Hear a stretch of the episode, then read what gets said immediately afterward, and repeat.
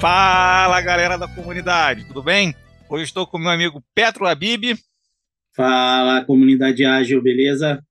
E com uma convidada super especial aqui que só para apresentar ela precisaria de um podcast inteiro, inúmeras as contribuições que ela já fez para a comunidade, uma pessoa que está sempre envolvida. Acho que assim, em tudo que eu vi de iniciativa de comunidade de apoio à informação, ela sempre esteve envolvida e ela, é eu tenho uma grande honra de tê-la aqui, ela é uma grande referência para mim. Então recebam com muito carinho aqui Carla Krieg, que eu vou pedir para ela se apresentar, porque se eu for falar, não vai caber aqui no episódio. Então, fala galera! Muito bom estar aqui, né? Estreando a comunidade Ágil, primeira vez que eu estou interagindo aqui com, com vocês no podcast. É um podcast que eu admiro pra caramba, eu acho o trabalho de vocês assim, muito bacana. Uh, agradeço pelo convite, né, Vitor e Pre Petros aí para a gente bater esse, esse, fazer esse bate-papo. Bom, me apresentar muito rapidamente. Uh, vou começar de trás para frente, da onde eu estou hoje, né, e, e da onde eu comecei, fazer um pouquinho contrário. Hoje eu estou na Espanha trabalhando como Agile Coach uh, numa empresa cujo o propósito é, é, justamente ser uma plataforma de viagens, né? Ela é a maior da Europa, que é a Dreams ODO. Está sendo uma experiência bem interessante, que tem um fit, a gente vai falar um pouquinho do Disciplina Agile, que tem um, um, um link com contexto, mas uh, ela tem um fit muito do que eu acredito, que é você dar muita liberdade para os times de criar o seu way of work. Então, uh, aqui dentro, por exemplo, na Edrins, a gente não fala muito, nem se fala nada de framework, é um modelo único, enfim, etc. Mas antes fui colega de vocês aí na Globo, né? Foi onde eu trabalhei muito mais focado em Lean Portfolio Management. Fiquei dois anos ali mergulhada basicamente em Lean Portfolio. E antes disso, eu tive um longo tempo, tive uma empresa minha trabalhando cultura, tive um longo tempo na CA, já tive na HP, já tive em várias corporações e a agilidade para mim ela começou em bem cedo, aí já começa a mostrar os cabelos brancos, né? Mas começou lá em 2000 três, quando eu tive, quer dizer, a gente está falando de 21 anos, gente. Nossa, tempo boa, 20 anos. Uh, quando eu tive a oportunidade de liderar um primeiro time de Extreme Programming, onde então foi, foi bem na veia, né? Agilidade bem na veia, sair do modelo de gente projeto mais tradicional, caindo aí direto no Extreme Programming, que e, e realmente a gente rodou uh, com o Pair Programming, como né, o que o, Extreme Programming traz, então foi para mim uma experiência incrível. E eu digo que desde lá eu me tornei ali o, o Batman com um cinto, né? Ali com uma série de ferramentas, acreditando muito mais do que no modelo, no framework, você entender contextos, entender então necessidades e puxar a ferramentinha ali que for mais, é, é, mais adequada, não importando da onde ela vem ou não que ela tenha. Né? Ou seja, é conhecer a dor, conhecer o, o propósito e aí, não sei se vocês querem trazer alguma outra coisa, mas eu já posso engatar onde a disciplina já entrou na minha vida com todo esse contexto. Boa, boa, vamos lá. O tema de hoje é disciplina então, seguimos deixar também. E vai, então, Carla. Com, esse, né, é. Com essa visão que eu passei a ter de você trabalhar muito mais uh, focada em trazer um resultado ou resolver um problema do que uh, muitas vezes se apegar a um modelo, a uma ferramenta que em 2000 e foi 2017, quando eu estava na CA, que eu estava justamente responsável por, por, todos os programas uh, do governo na palma da mão, que era para a região Nordeste, você tem mobile, né, serviços de governo, Detran, enfim, etc. Na época, a CA foi muito com a pegada de você entrar né, dentro dos governos e montar células Scrum. Você chegava, montava, treinava os arquitetos, os especialistas no produto e na solução, que era basicamente API, segurança, etc., treinavam e, e trabalhavam durante o período e saíam, que era o, o modo, modo com que a CEA trabalhava. Ela não tinha a ideia do bot shop, né? Ela entrava com um time enxuto que treinava e preparava, então, ali o cliente para dar sequência. E o que é óbvio, que acho que não é novidade para ninguém, você começa a perceber que o mesmo modelo serve para toda a organização. Né? Chegava alguns órgãos que realmente o Scrum fazia algum sentido, outros não fazia o, o menor sentido, né? não, não, não, encaixava, você não tinha as premissas básicas e, e, nem a forma de trabalhar. E eu comecei a buscar alguns tailorings, e aí, como eu, eu sempre gostei muito e, e, e, eu gosto muito de estudar e de pesquisar, eu acabei descobrindo disciplina Agile. Então, isso foi mais ou menos em 2017, e ele traz o disciplina Agile uh, alguns princípios bem interessantes, né? Como, por exemplo, uh, você, uh, o delight customer, né? De que você ter ali o, o cliente realmente encantado com você, ele traz, seja o melhor da sua versão, que você possa. Mas dentre todos esses 12 princípios, teve três ali que quando eu bati o olho, eu disse, nossa, isso tem tudo a ver comigo. E é justamente contexto conta, que é um dos princípios que ele traz. Ou seja, não adianta você pegar um modelo ou algo lindo, maravilhoso, que funciona perfeitamente numa empresa A, né, se o meu contexto for diferente. E com isso, ou seja, seja pragmático. Ah, existe um modelo lindo, maravilhoso, mas não tem dinheiro para investir. Né? Uh, o que, que eu posso fazer hoje? Que é o outro princípio que ele traz. E o terceiro, que é ter escolhas é muito bom. Ou seja, não te prenda a um modelo, não te prenda a, a, a, a, algo. Você pode todo dia fazer uma nova escolha. Você pode experimentar e escolher, né, baseado no contexto, enfim, em, vários, né? Eu citei aqui três dos doze, que foram aqueles que para mim o olhinho brilhou. E aí eu comecei, então, dentro da própria SA, trabalhar com o toolkit, isso é um, ponto importante, disciplina agile diferente, por exemplo, algumas pessoas dizem, ah, ele vem para competir com o Safe, ele vem para competir com o LES, ele vem, né, para alguns frameworks e modelos que a gente tem.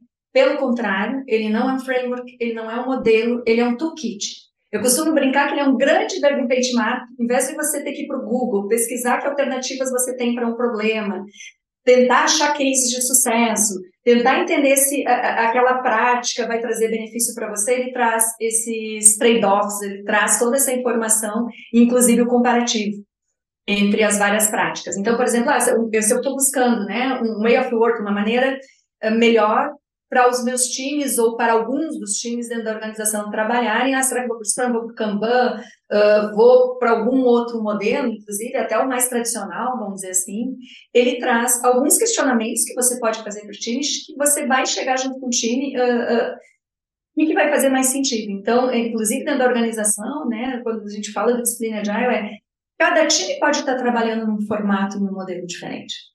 Né? Eu não preciso, enquanto organização, eh, definir aqui todo mundo vai ser Scrum. Talvez não faça sentido para o time B que está trabalhando num contexto diferente. Faça sentido para o time A. Né? E, e, um time A está trabalhando em, Kanban, um time B está trabalhando em Scrum, um time C está trabalhando em, em, algum outro modelo, enfim, que não usa o, método Kanban, mas só o quadro Kanban com outro fluxo uh, mais simples, não inviabiliza que sejam colaborativos. Ah, bem é, porque a ideia na agilidade, a colaboração não está na maneira que você trabalha, é, é, a maneira que você estrutura o seu requisito. E ele é, então funciona junto vai, ali vai, com, com Ágil, com, com Scrum, com Kanban, com na verdade ele complementa. Semi-programming. Né? E, e ele tem algum processo também que apoia níveis de maturidade para a gente saber o que, que pode melhorar, o que, que não pode melhorar, como é que ele endereça essas questões? Isso, ele tem um guia que te ajuda a fazer improvements, mas sempre ele te leva a pensar, ele não te traz uma solução. Ele é sempre muito, todas, quase todas as ferramentas que o Disciplina Drive traz, né, que é um conjunto de ferramentas, são de autoconhecimento. Né? Autoconhecimento que eu falo do time, da organização, para entender. Então, você tem, uh, por exemplo, um, um, um, diagrama onde você vai analisar contextos de complexidade de produto, vai analisar número de pessoas envolvidas, se você tem pessoas externas ou internas, que é um tipo de comunicação de ferramenta que você vai usar é, é, é, completamente diferente, se você tem diferença de fuso horário. Então, ele te faz pensar de uma maneira mais abrangente sobre aonde está inserido né, o teu time e o teu produto, e com isso você pode ir tomando decisões. E ele tem o guia contínuo de improvement, que é você sempre estar tá olhando né, qual é o, o, o, o gap que eu tenho hoje, o que, que eu posso experimentar, e ao invés de eu sair experimentando a doc, vamos dizer assim, o que, que ele traz de alternativas para aquele problema que eu estou enfrentando. E, como eu comentei, ele sempre vai trazer o, o lado de benefícios e, os lado, e o lado que talvez não seja tão benéfico você adotar aquela ferramenta. Não, então, bom. É, é, eu não sei se vocês conhecem, depois eu posso passar o link para vocês, mas tem o browser do, do Disciplina Agile, que você pode entrar com um tópico, você pode entrar com um assunto, você pode entrar com algum problema e ele te traz ali a gama de alternativas que você vai ter com um descritivo, né, do, do para que serve cada um daquelas pílulas, né, cada um daqueles remédios para aquele assunto, para aquele tópico que você está tá buscando uma solução. Legal, manda pra gente que a gente coloca na descrição aqui do, do episódio sim. E, Só. Carla, assim como o, o LES, como, enfim, como os outros frameworks, como metodologias, ele tem sugestões de papéis ou de, de reuniões, de cerimônias? Como funciona isso dentro do disciplina então, de Então, ele tem sugestões de papéis mínimos, que ele não chama com o mesmo nome, vamos dizer assim, do, do Scrum, né? Mas é muito similar. Então, o que, que ele coloca? Se você vai trabalhar com time ágil, você tem que ter os membros do time, tanto óbvio, né? Você vai ter ali o pessoal que vai, vai, vai fazer a tarefa, você deve ter um PO, você deve ter um team leader, né? E você vai ter ali um arquiteto que vai te ajudar com relação à arquitetura corporativa, a melhorias que você vai ter. Mas ele fala muito de roles. O que, que eu quero dizer com isso? Eu posso fazer, por exemplo, como o próprio Extreme Program traz, uma rotatividade de quem vai ser o líder, né? Eh, que eu vou ter ali o meu lideragem, o, o, o, o team leader. Mas ele traz basicamente esse papel que vai interagir, então, ali com o stakeholder. Esse é o que considera a configuração mínima de um time ágil. Mas você vai ter algumas, né, outras uh, papéis de suporte, que aí você tem especialistas, você tem DBA, você tem, enfim, aí você começa a entrar, né, em outras camadas que você vai ter aí uh, dentro da organização. E aí, se você vai para um ágil, porque você fala de célula. Se você vai para um ágil escalado, ele já começa, então, a, a trazer outros, né, uh, outras, outros papéis, como você vai ter, por exemplo, ali um, um BO, que é um business owner, que vai trabalhar junto com os POs, aí começa a trazer alguns outros uh, papéis que a organização uh, vai precisar, né, provavelmente. Legal. E até por esse estímulo que ele dá por você, né, fazer ali um, um job rotation dentro do time, essas coisas, você acha que ele é mais voltado para um time que já tem uma certa maturidade de agilidade, ou você acha que não? Tipo, chegar numa empresa agora que nunca trabalhou com agilidade, vamos começar aqui a aplicar alguns conceitos de disciplina Agile que vai funcionar muito bem. Então, contexto conta, né? Que é um dos princípios. eu vou começar dentro da organização, eu vou fazer, ele traz, como eu falei, uma série de ferramentas que podem te ajudar a, a, a mapear, e ele vai servir para qualquer organização. Minha organização, digamos, é totalmente tradicional. Né? É, eu quero começar a trabalhar uh, com, com agilidade dentro dela. Uh, uma ferramenta legal que ele traz para esse início de mapeamento, que de novo não é o DA que inventou, mas que ele traz no seu arcabouço ali de ferramentas, por exemplo, é o Canvas de Change Management do Lean. Então, eu posso, inclusive, é, é, é, começar o processo usando o Canvas com a organização, ok, a gente quer mudar para quê? É, que é muito comum a organização dizer, né, ah, eu vou mudar para o que todo mundo está fazendo ágil. Né? Então, no momento que eu comece, por exemplo, com essa ferramenta, que é uma das sugestões que ele traz, entre outras sugestões, mas eu gosto muito, eu uso muito, né? Uh, o Lean Canvas Change Management, eu vou primeiro com a organização para quê, que objetivos eu quero atingir, né? E como é que eu vou medir se eu estou no caminho certo. Uma hora que eu tenho isso claro, eu posso analisar a minha estratégia de adoção do ágil. E geralmente um Big Bang não é a melhor né, forma. Você vai começar como piloto. E aí, no momento que você seleciona o piloto, que você analisou no, na sua estratégia de mudança, que talvez seja melhor, uma área de inovação, que você está precisando muito inovar, ou uma área de baixa performance também, às vezes, né? Poxa, a gente está com baixa performance aqui uh, num produto, numa área, core é o melhor caminho para começar. Bom, no momento que você define onde você vai começar o seu piloto, você pode sentar com esses times, né, que vão sentar com essa área, enfim, depende da fatia ali que você está pegando da organização, e, entender o contexto. E aí, mesmo seja uma organização tradicional, dentro do contexto do tipo de produto, o quanto o time conhece ou não conhece o ágil, quanto tá, enfim, está treinado, não está treinado, né? Uma série de coisas que você vai analisar.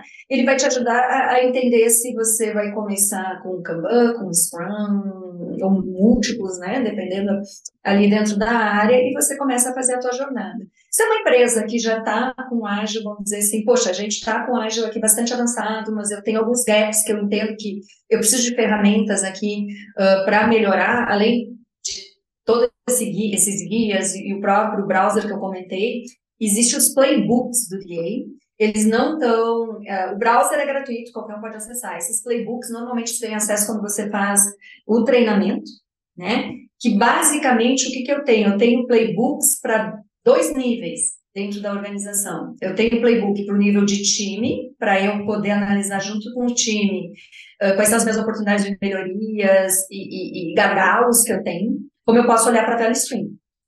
Meu fluxo end-to-end uh, dentro de value stream. Basicamente, o que, que, tem nesse fluxo? Eu vou pegar o exemplo da value stream, que acho que vai ficar um pouquinho uh, mais visual.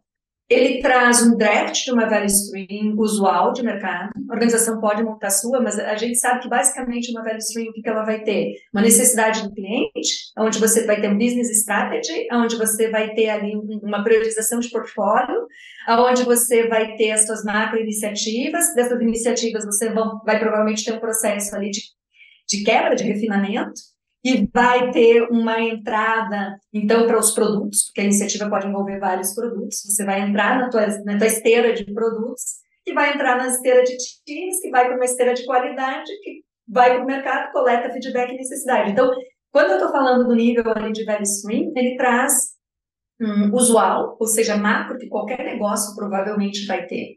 Né? Mesmo que o meu produto não seja digital, né? Estou fabricando sapato. Né? Eu tenho a minha esteira produtiva ali dentro também. E aí o que ele traz de bacana é, um, nesse playbook, um exercício que os times marcam nesses passos onde eles estão entendendo que estão, eles estão tendo problema, e você consegue jogar por cima, de novo, ele é um grande benchmark, as causas mais comuns no mercado daqueles problemas. E aí ele traz uma, uma planilha que você traz essas causas comuns e prioriza contigo. O que, que a gente vai tratar primeiro? Com os times, quando eu estou falando em value stream, né, com as áreas. Para time é a mesma coisa, existe ali o, o, o, mínimo que um time tem, que é refinamento de requisito, que é o desenvolvimento, enfim, etc. E eu, e eu trago ali, o time marca onde ele está tendo problema e eu trago as causas mais comuns de mercado para gente, para analisar e tomar algumas ações em cima daquilo, e isso vai te ajudar na melhoria contínua.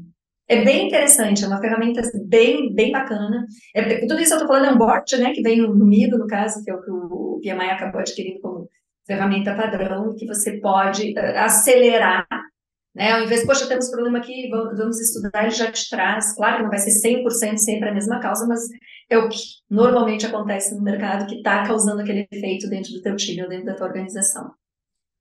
Muito bom. E você já viu alguma coisa no mercado falando sobre a curva de aprendizagem? Se é mais fácil, mais difícil, eu sei que né, tem toda a questão do contexto, do ambiente, de tudo, mas a gente vê alguns estudos de o que é melhor, né? Começar Kaizen, começar Kaikaku, né? Ser melhoria contínua, ser radical, enfim. Então, assim, de novo, trazendo disciplina de Agile, ele vai acompanhar as curvas das ferramentas. Se eu escolher o Scrum, vai ser a curva, a curva do Scrum. Se eu escolher Kaizen, vai ser a curva do Kaizen, né? Mas eu, eu queria trazer um, uma coisa interessante que... Um, em relação à curva de aprendizagem do disciplina Agile, um grande diferencial é que a organização, por exemplo, eu vou dar um outro viés. A organização, às vezes, pode não optar pelo disciplina Agile como, ah, nós vamos né, adotar o toolkit e vamos ter que treinar todo mundo. Você não tem essa necessidade. Eu costumo dizer que o disciplina Agile faz parte do toolkit do consultor. Então, o que, que eu quero dizer com isso? Eh, em algumas organizações, né, eu aplico ferramentas de decisão de disciplina de eu aplico técnicas e ferramentas sem falar da disciplina de Ele é um pouco diferente de, por exemplo, quando eu vou adotar o framework, se realmente eu, eu não treinar as pessoas, se eu né, não tiver, eh, enfim, toda uma, uma fundamentação, né, fizer parte ali, o alicerce não vai ficar de pé e eu não vou conseguir ir adiante. A grande diferença dele é que sim, a organização pode tomar a decisão e aí as pessoas vão ser treinadas, vai acelerar o processo, mas, eh, de novo, elas não vão ser treinadas em um modelo, em um framework, vão ser treinadas em como fazer o tailoring com o que o disciplina Agile proporciona e a curva de aprendizagem vai ser nas tomadas de decisões que a organização vai ter, enfim, da prática. E eu vou aproveitar e vou fazer uma pergunta para vocês. Você sabe por que, a maioria das, das organizações começam com o Scrum, principalmente as tradicionais? Eu acredito que é porque o Scrum é mais preditivo e aí por isso gera um conforto maior você sair do modelo tradicional, que você olha muito para o PMI, Isso. e você vai ali para o Scrum, que também tem, te diz quais são os papéis que você tem que ter, o que, que você precisa fazer no dia a dia, e por aí vai. Acredito que seja por conta disso. Então, mesmo com disciplina já, muitas vezes você começa dessa forma, por quê? Porque se você não cria o hábito, você não conhece uma reta, você não conhece uma, um planejamento de backlog, você não, não conhece. O Scrum, ele acaba te trazendo um básico que talvez depois não vá fazer muito sentido para o teu tipo de produto, para o teu objetivo, mas como um passo inicial. Então, uh, de novo, vai depender do contexto, né, dentro da organização e como vai ser a curva de aprendizagem, mas é uma questão realmente muito de, de entender e que ferramentas você tem na mão. O Scrum é muito mais fácil de você explicar e botar para rodar, mesmo que não seja mais ideal para o contexto, que você treinar todo mundo em Kanban, por exemplo.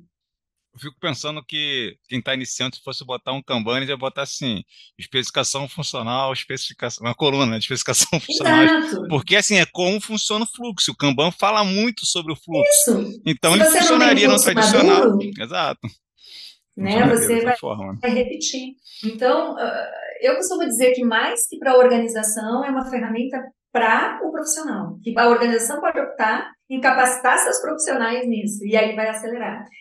Mas não é, por exemplo, enfim, nessa organização implementamos, eu até estava brincando antes, a gente não implementa disciplina de não vai encontrar nenhuma implementação de disciplina de em nenhuma organização. Você vai encontrar a tomada de decisão das suas práticas ágeis baseado no toolkit do disciplina Agile. Muito bom. É, já, já, antecipou minha, o que seria a minha próxima pergunta.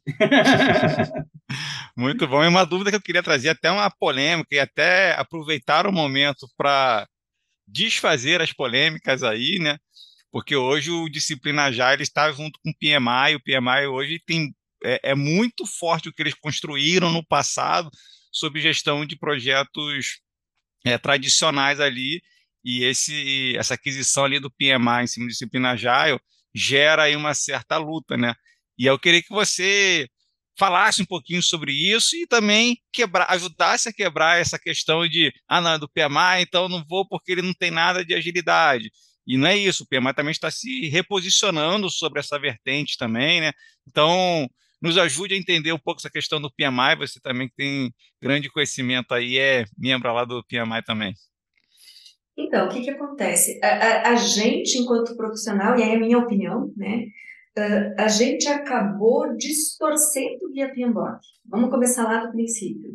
O guia PMBOK já tinha, ele era mais prescritivo que o Disciplina Agile, obviamente, mas ele já tinha a carinha de ser um guia de consulta. Ele nunca teve a proposta de bota PMBOK debaixo do braço e vamos implementar tudo que está aqui. Mas foi o que os profissionais fizeram e ingessaram nas organizações. Né? E isso gerou uma imagem muito ruim, né? De ser algo, ah, o PMI é engessado, é cheio de burocracia. Só é... fazendo um adendo rapidinho, cara, o pessoal também acaba fazendo com agilidade, rodando as cerimônias e achando que está rodando agilidade, né? Isso, é o paralelo, né? Chegar perfeito. Então, o que, que acontece? Você botou aquilo debaixo do braço e não, o guia PMBOK diz que você tem que ter, sei lá, controle de qualidade e tem que fazer qualitativo e quantitativo e não sei o quê não estava dizendo nada disso. Ele era para ser um guia para dentro do teu contexto. Você lá olhar as melhores práticas, que hoje né, mudou bastante, está mais em processo, mas na minha época você tinha ali né, as áreas, que eram nove, viraram dez, hoje você não tem mais, ele se reformulou né, também ali em ser fluxo, né, um processo onde você vai, uma evolução também. Então, eu acho que teve muito essa questão do radicalismo profissional que a gente vê, né, não diria nem profissional, radicalismo de implementação e adoção das coisas, que a gente, como você bem disse, a gente viu na agilidade também com alguns frameworks e, e modelos. Então, primeiro eu queria colocar isso. E aí, o que é mais, toda a organização tradicional, percebeu que, poxa, a gente precisa mudar.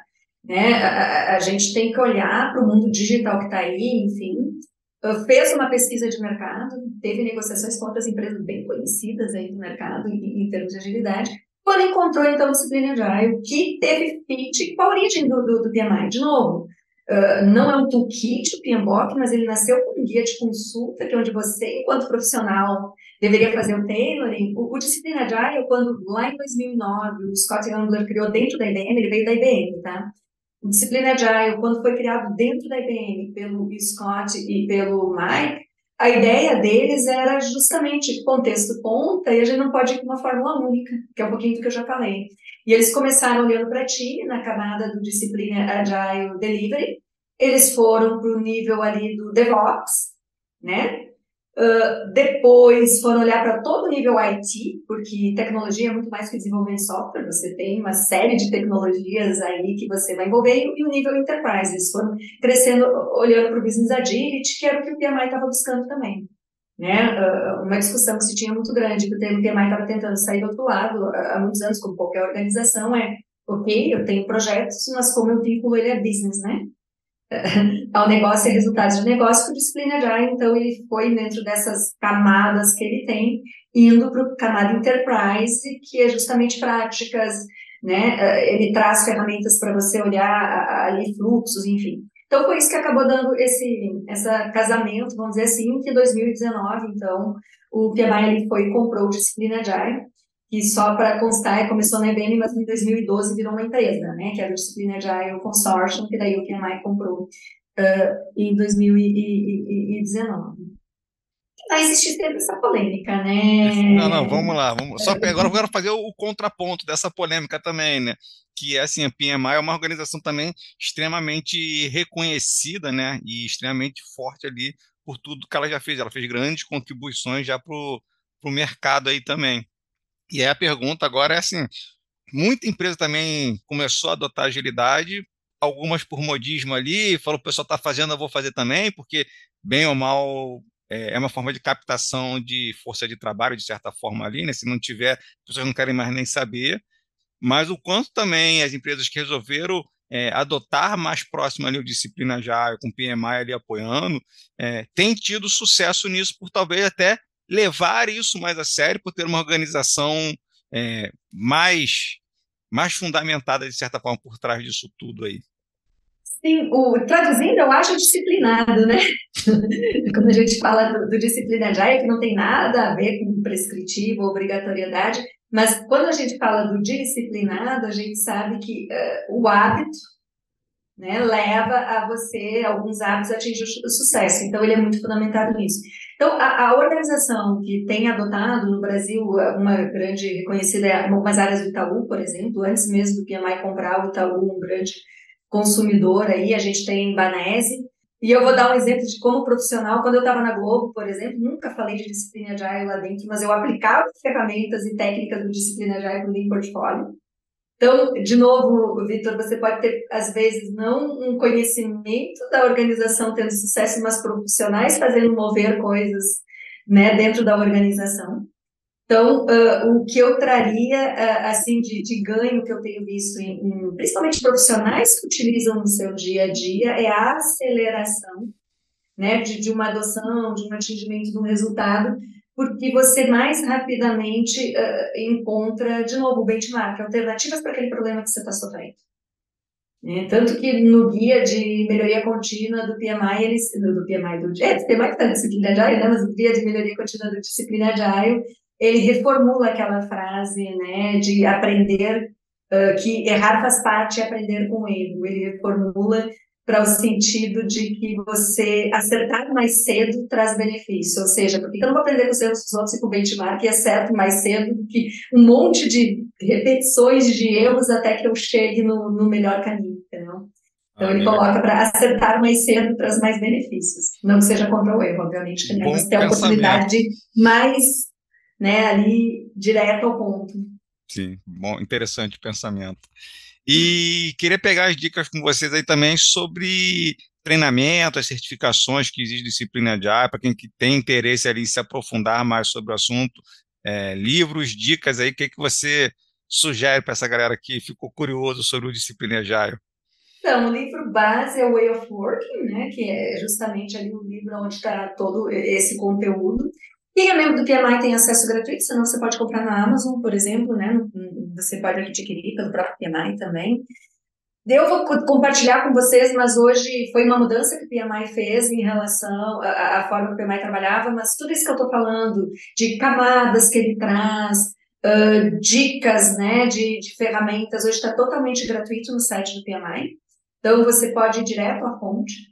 Você pode fazer, como eu, eu comentei ali no browser, pesquisar, poxa, eu preciso melhorar a, a parte, por exemplo, de forecasting. Posso botar no browser ali forecasting, ele vai trazer ali a, a, o, o que, que o mercado, né, enfim, o que, que traz, os tipos de forecasting que eu posso fazer e os trade-offs de eu ir por um caminho ou outro, então é muito bacana. Quando eu vou na camada ali que eu tenho enterprise e etc, tem um padrão de mercado de como dos se já não é framework, mas como dos frameworks tem os íconezinhos, eu vou clicando.